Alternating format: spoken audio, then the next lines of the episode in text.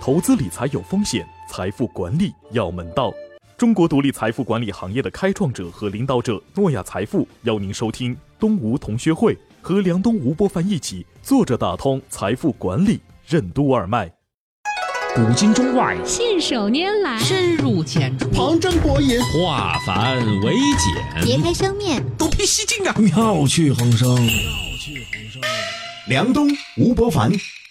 坐着打通经济生活任督二脉，东吴同学会，一期一会。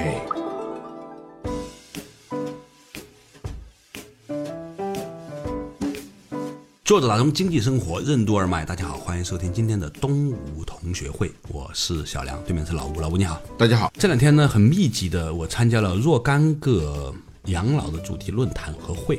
就发现一个很有意思的现象。其实这也是个老生常谈了，我们以前也聊过、啊。很多做地产的现在做养老，做保险的在做养老，嗯，做医疗的在做养老，那在做养老的就不知道该干嘛了，也要在做养老。嗯啊，这种现象啊，早已经发生，嗯最早是发生在媒体领域，对就是过去的媒体啊它都是媒体机构在做，对，就报社、电视台、电台等等。但是后来一下子就变成个叫泛媒体的，嗯，现在说媒体人啊，一般都是指自媒体人，而且人人都可以说自己是媒体人了嘛，嗯，就是就各跟以前啊有一个职业叫司机，嗯，对现在人人都是司机，对对，再后来呢是金融，嗯，现在正在进入这个阶段，就泛金融嘛，嗯，就是过去从事金融的业务的，嗯，那一定是金融机构，嗯，但是现在我们经常打交道的那些。帮我们来解决一些金融问题的、银行的问题的、保险的问题的、投资的问题的，已经至少有一部分不是金融机构了。很不是了。我顺便呢，昨天啊去了一个庙，在庙里面呢想捐点钱，突然发现钱包里面拿出来呢钱不够了，为了表示诚意。嗯就你不能说一点点吧，这好不容易去个千年股市是吧？嗯，钱又不够，嗯，刷卡呗，刷卡也不行，人家直接拿出支付宝和微信扫码，嗯，说你可以随意选择各种套餐，嗯、啊，也可以自己选多少钱。就像你说的，解决金融问 题往往不是金融机构来解决的。比如说昨天这个很典型的情 况，这个投资理财转 账、存款，呃，对他发放红包 到已经放到庙里头去 了。啊， 那你们都是大宗交易，你知道吗？ 真的，买瓶矿泉水一块五的都微信支付了。嗯，这是泛金融，就已经发生到一定程度的是金融领域了。嗯，还有一个类似的就是教育了，嗯，就是你要接受教育，或者你要从事教育的业务，嗯，你不一定是跟教育机构打交道，或者你办一个教育机构。对呀啊其实你在网上开个课程，收费的，本质上你就是在从事教育事业。但是呢，你自己都没有意识到，包括花一百九十九买各种产品的那些人，他也是在接受买了个教育。电教课程套餐， 对，媒体、金融、医疗、教育、养老等各领域的业态正在经历怎样一种去中心化、去结构化的变革？为什么说纵向一体化的传统机构，其功能正在被模块化的分包重组？欢迎收听东吴同学会，本期话题：云端养老。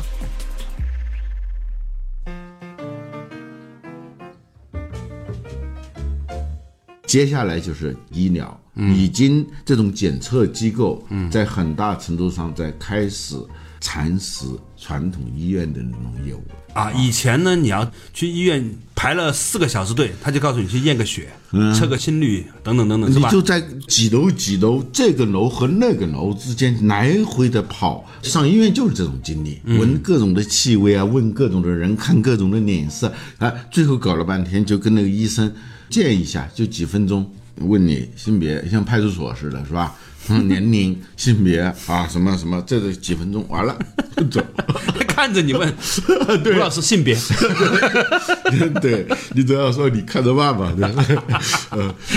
我在中国毕业论文就写这件事情，当时有一个特别有意思的数据，某三甲医院，嗯，它的投诉率最高的原因不是医疗效果的问题，而是排了四个到五个小时队，这是在医院排队，还不算早上一早出来啊，打车啊、挤啊、找车位啊，嗯，看上三分钟，三分钟里面一分半钟还在问性别、年龄、家庭住址、过往病史，然后呢，告诉你去验个血，你说是个正常人都要疯掉，所以有些时候呢，它是这个结构导致的啊，嗯现在呢，不光是有很多独立的机构在做这事情，甚至连很多的可穿戴设备也在去做。我们已经感受到这个变化了。嗯，但它的背后是什么？其实呢，就是过去形成的机构化的体系在逐个行业瓦解，嗯在去中心化，对吧？呃，也就是说，它原来是就是要纵向一体化的那种机构，嗯在功能上，你到医院去，它就是一个纵向一体化的，从各种检测到最后的诊断的，嗯对啊对，到逐渐的，就是这个纵向一体化的各个环节正在被分包出去。这个分包出去原因有两个，嗯就是一个是技术的发展，最重要的是网络化，嗯就是这些数据之间是可以连通的。嗯，这样呢，在某种程度上，医院的功能在被肢解。嗯啊，其实不是被肢解。就是好像是拿走了，实际上是在不同的地方、不同的机构把它给呃重新组合了重组了啊。啊！比如你以前吃一只鸡，嗯现在你可以专门吃鸡胗堡。嗯，你吃过那个吃东西鸡吗？翅啊啊，，鸡胗堡一盘鸡胗 堡，就是鸡的手心的那一块肉炒一盘，哇鸡那爪子中间的那一盘肉。我听说是尼克松访问中国吃过那一盘那个。其实也没什么的， 就只要你有一个宰鸡场，你就每只鸡都挖出来也没多少钱，但是牛都炒成一盘就很值钱了，你知道吧？那其实成本并不 高，因为它本来有那么多鸡嘛。嗯。但是呢，我想讲的就是说，现在养老同时也出现了这样一个情况。。对，我们在思考未来养老的时候，一定要在这个背景下来思考，而不是说还是按照原有的那个养老的那个模式在思考未来的养老我该怎么做啊？国外的养老模式已经很成熟的，我们去追逐，实际上目标错误的追逐毫无意义啊。我手上拿到了几份调查报告啊，就显示呢，中国人的意愿里面，将来在家里面养老的大概在百分之八十到九十，有不同的数据统计、啊，这叫居家养老。机构养老只有百分之十到二十不到。那所谓的机构养老呢，有一半呢是那种特别高端的。买了很高端的那种养老险，然后呢，以后住进老年公寓的那老知识分子啊、有钱的人啊，当然有钱的，还有一半呢就是低保户，就国家来承担的这种养老院，就没人照顾的。大部分的人其实是很害怕去机构里面去养老。不是大部分的人，我觉得是所有的人。有个人，他本来跟我的观点是相左的，一说到这儿的时候，他立即就同意我了。我说为什么？他说这是我亲身经历，他很有孝心，他把他父母送到一个养老院去啊，嗯，他花了很多钱，嗯，后来他父母坚决反对，嗯，就在那儿待了几个月就回来了。如果一群老人都住在那个地方，我们不知道，但可以想象那种体验、嗯啊。今天隔壁房间的老王走了，嗯啊，前天谁走了，他就在不断的在传递一个提醒你信号那个死亡的那个脚步声，嗯，就最恐惧的不是恐惧对象本身，而是这个恐惧对象的某种不确定性。所以他们都不喜欢，呃，还有我中国的一个海滨城市，想把自己打造成养老城市，后来发现这个策略错了，呃，就改了，改为发展教育，吸引很多的国内和国外的学校到那儿去办分校，这样呢，那是一个充满着年轻人的城市呢，掺杂两个老年大学， 就和一养老些院老年人住的那个旁边啊，每天都能看到这些青春活泼的学子们，他们愿意去，啊所以那百分之十的，我相信他们也不是说真的想去那个地方。嗯，是这样的。除非是有一种可能性，就是这个社会啊，已经到了差不多小一半人，三分之一的人都是老年人的时候，你在不在养老院里面都差不多是养老院了，你就在小区里面也是养老院了，你知道吗？现在中国重庆是百分之二十一六十岁以上的老人，上海也差不多超过百分之二十了。如果一个国家超过百分之二十一以上的老年人，那就叫做超老龄社会。嗯啊，超过百分之十，百分之十一是老龄化社会， 14啊，对对，应该是十四。中国的除了深圳以外，北上广、重庆稍微有一点历史的，包括成都这种城市哈，都已经进入了老龄化以及超老龄化城市的这个序列。啊，所以呢，在这样的一个大背景下呢，有一个朋友说，很多楼盘的会所就变成了未来的托老所和老龄化服务中心。为什么还是嗯需要这个东西呢？原因很简单，其实哪怕就在居家养老，每天这些老头儿啊，他还是跟小孩儿一样，人长到一定程度就跟老回去了，他需要有社区托老所，老顽童，对他得一块玩儿。嗯，然后呢，有一些老年人呢，处于白天需要有人来照顾一下的。嗯，还有一些更老的呢，就像更小的小孩啊，需要全日制照顾的时候呢，那么啊就像幼儿园的大班倒过来小 班，对对对倒过来， 呃，幼儿园和托儿所是不一样的嘛，是吧？对对，幼儿园大班和小班、中班也不一样。所以以后就是老儿所和托老班，还有就是这个超级老人的这种全日照顾制。那么以后呢，很可能呢就会出现一个很大的一个产业，就是说有一些人在这个小区里面负责三到五个老年人，甚至更多的老年人的照顾。他是专业化的，嗯，因为毕竟呢，你说家里面假设劳动力都要出去工作的话，他是不可能在家里面照顾一个老人。万一这个老人有行动不方便呐、或者是帕金森呐、或者是海默氏综合症啊，这种情况他必须是要有很贴身的、长时间的照顾的。对这种就是情况就需要专业人士来做。对老人当中嗯啊，健康的、亚健康的、疾病的，还有垂危的，对他需要的照顾也是不一样的。对在这样一个背景之下呢，我有一个朋友就说，他说看样子。将来很可能会推出一种类似于积分制的体系，就是说，你以后想要享受别人对你的看老照顾的话，您得去在社区里面做多少个小时。其实这是共享经济的一种变形。啊，它对吧也是一种金融行为，对相当于存款。对你年轻的时候，你服务过，啊，相当于把你养护的这个劳动啊，存在里头了，对将来。你就可以从里头提。其实献血好像也有这种制度，对吧嗯就是你如果是献血者的话，在医院需要输血的时候，跟没有献过血的人待遇也是有差别的是吗？啊。说回来，就是说养老这个行业呢，它会引发出一种讨论，就是说现在很多房地产商啊，很多的保险机构呢，扎堆儿去做养老机构这种模式呢，看过来呢，可能并不是一个可持续发展的道路，它应该是更加分散化的道路，对，这就有点说你现在要搞一个计算机机房，网吧。但是这个东西它也是逐渐的，尤其是手机游戏出现以后，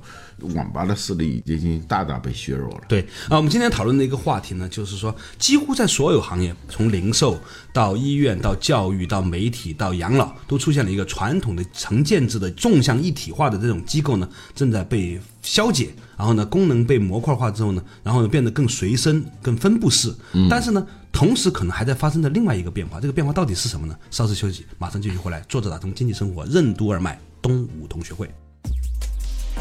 什么是云端模式？楼盘的社区会所将来为什么会成为养老云服务的端口？可穿戴设备和智能家居将在未来的养老体系中扮演怎样的角色？欢迎继续收听东吴同学会，本期话题：云端养老。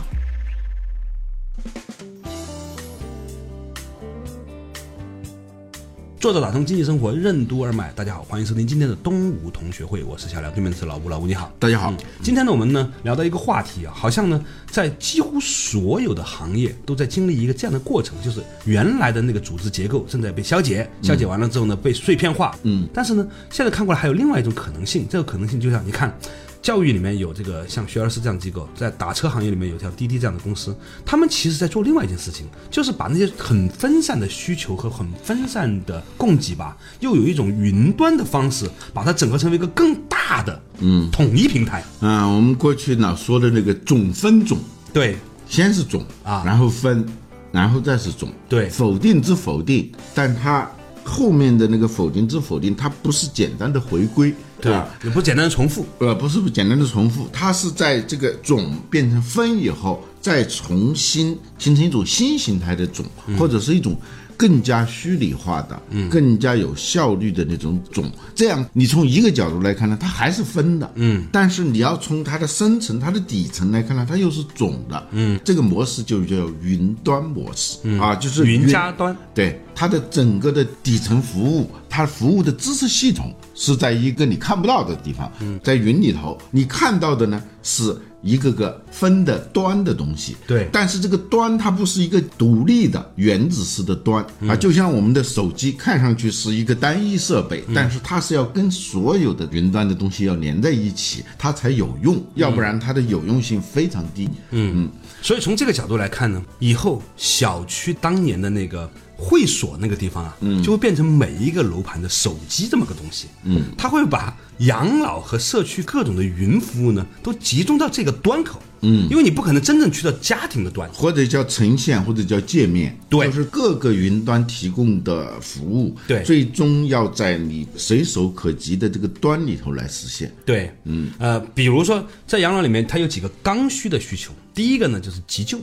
这个急救啊，你如果是打幺二零呢，其实是很危险的。但是如果它这个急救措施是可以分散到物业。小区的这里面、啊，它常住的那就会非常有效。我有朋友他们考察英国呢，它是这样的，就是分包给了有一些管理公司啊，因为英国不像中国就很多很集中的楼盘嘛，所以呢，它可能这几个街区它呢就有一部车，那个车里面呢有一些急救设备，两三个人呢一般，他们呢就在巡逻，随时可能一分钟之内，这个车就能开到你家门口。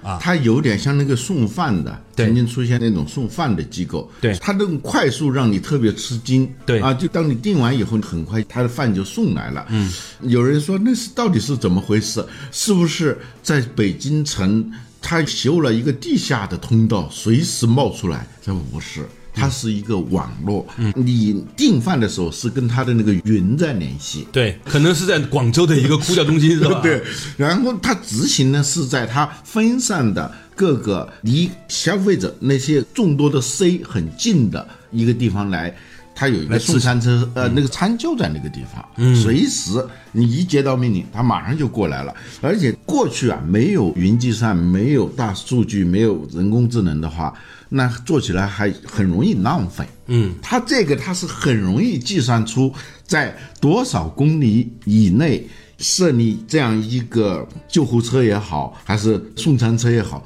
它是最有效率的。嗯嗯，这个我们根本不担心，就是随着智能技术、大数据技术的越来越发达，它会越来越优化这个东西。嗯，以前呢，在家里面搞个应急门铃、啊，有一些房地产开发商搞一个应急铃，一摁呢，小区呢就有人来服务。其实呢，这个东西啊，还是说已经倒下来了，老头摔倒了，或者是已经出现问题了，再去摁，万一家里没有人怎么办呢？所以呢，现在呢，它正在朝一个另外一个方向发展，就是那个床本身就是一个监控设备。嗯，比如说老人家到老到一定程度的时候，睡在床上那个隐私已经没有那么重要了，安全性更重要的时候。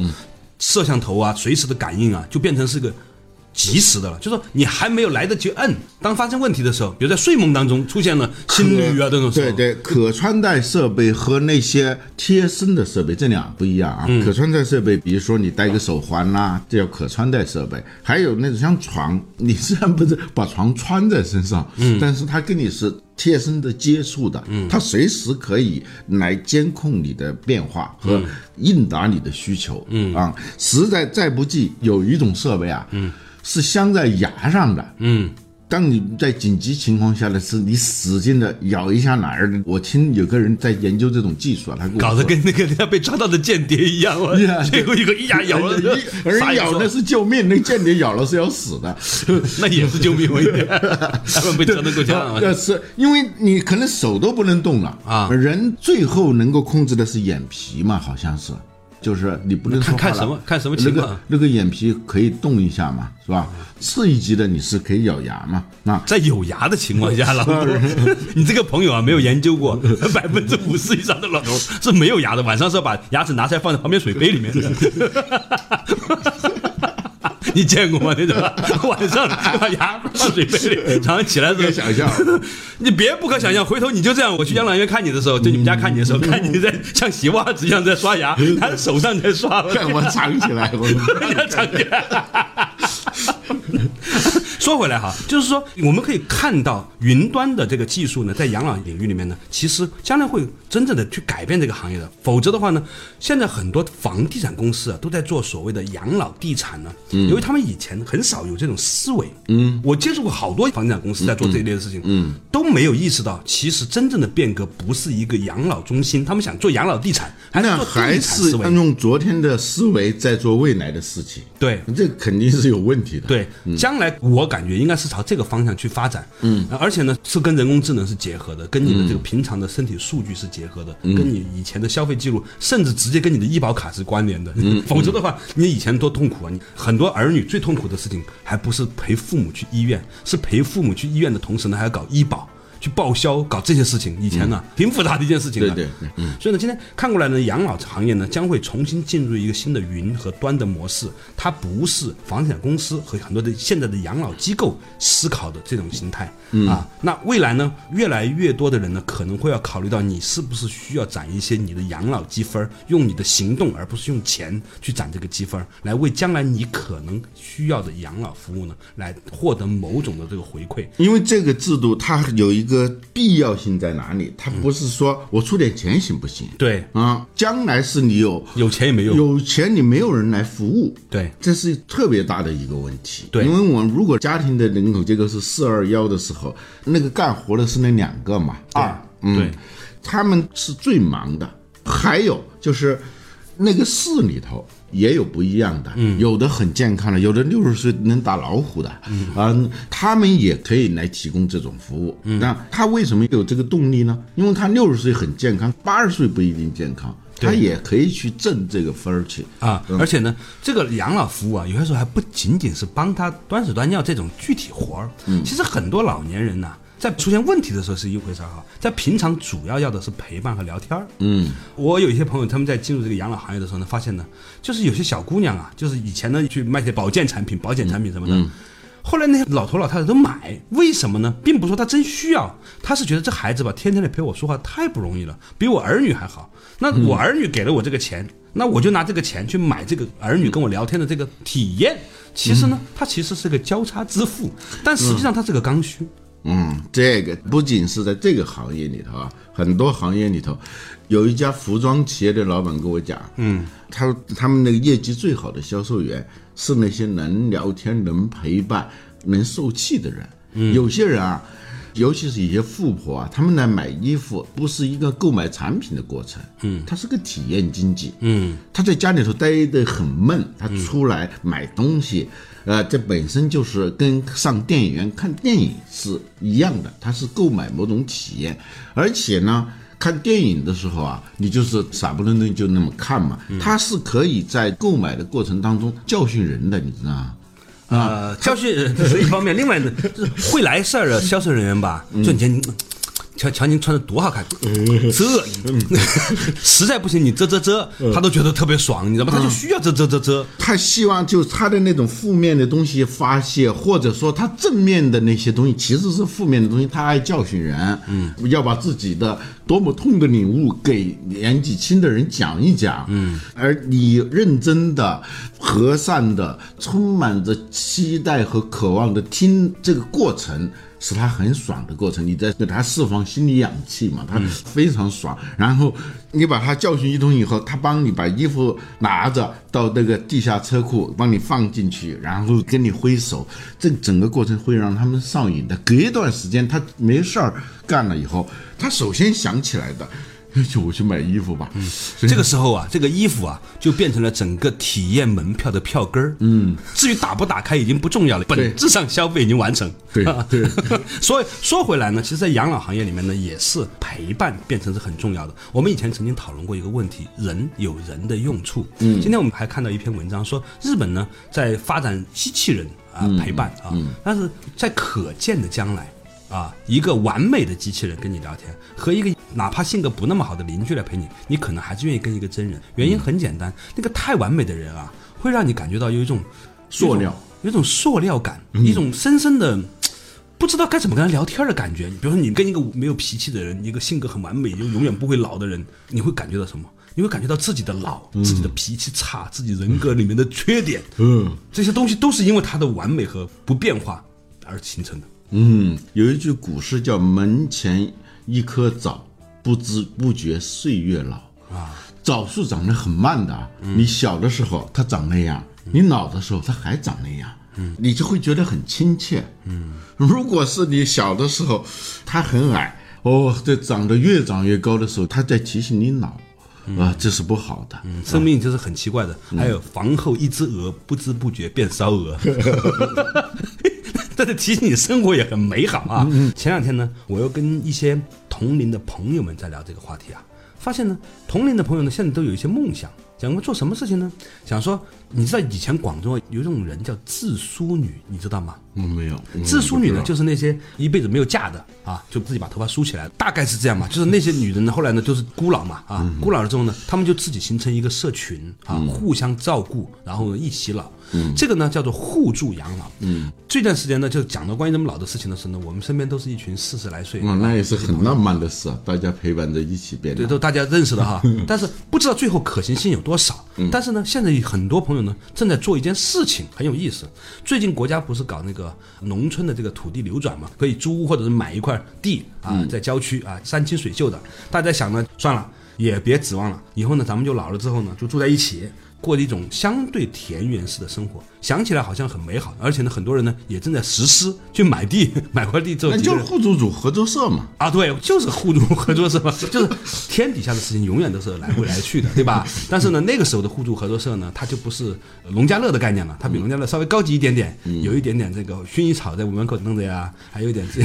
有几个艺术家呀，有几个诗人呐、有几个唱歌的，就是说它就形成了世界各地仍然还有的那一种社群啊在以色列、在加拿大都有那种啊，就类似于互助组和合作社的那种社群。对，嗯，如果是以养老这个主题建立的这种社群，有一点非常重要，对那就是它的整个生态，嗯，要完整。对所谓生态就是。多样化要素的聚集，它才能形成生态。沙漠里头生态不好，就是因为它那个要素太少。就这里头，无论是性格啊、职业、年龄啊、背景，它要多样化。这样呢，才能够形成自组织、自管理、自修复。嗯，这可能是未来的一个思路，这它是另外一种共享经济。，对，在美国啊，就有一个这样的一个老年城，它虽然也是养老城，但我们之前不说养老城不行吗？它这个养老城很有意思。开始呢，是一群年轻人以商业的方式想要去管理和服务这群老头老太太，结果没有发现呢，这群老头老太太呀、他素质很高，有些是大学教授，有些是老的政治家，还有是经济学家什么的。结果这些老头老太太呢，最后呢自治了，他们自己选举，然后呢自己去购买服务，而把那个机构呢变成是一个他们的拐杖。啊，因为他们是业主嘛，嗯他们自己是花钱嘛，于是呢就由以前的我提供一种标准化的服务给你们这些老年人，变成说他们反向团购，嗯他们自己用他们自己搭建起来的一个生态，然后呢去采购各种的资源和服务和外包，嗯，然当后然，其中也包括他们自己的那些自助和互助。，对，尤其是他们还过了一把管理上的瘾。嗯，延续了他们管理生命，嗯还是像我们这样的开董事会呀、 开投票啊，然后对吧？对对，还拉票啊，选举啊，这这种就叫 second life 第二人生啊！ 啊，终于过过上了这个就退休以后，我的人生才真正开始啊，大家过上了参议员的 瘾，人大代 表。好了，今天呢和大家聊起了这个养老的话题呢，其实真的是一个既有趣，但其实有有一点点沉重的话题，看你怎么想了啊、我们的听众群呢也比较广阔啊，有些朋友呢也都四五十岁了，就像老吴说的，门前一棵枣 啊，不知不觉人变老。很快，今天我们聊的事情呢，你就会发现说，哦，原来当年小梁和老吴变成中梁和老吴的时候， 呵呵原来真的这些事情就在我们身上发生了。如果你真的认为这事情对你来说是有意义的事情，现在做一些筹划也未尝不是一件好事。好了，感谢大家收听今天的东吴同学会，以后我们再一期一会，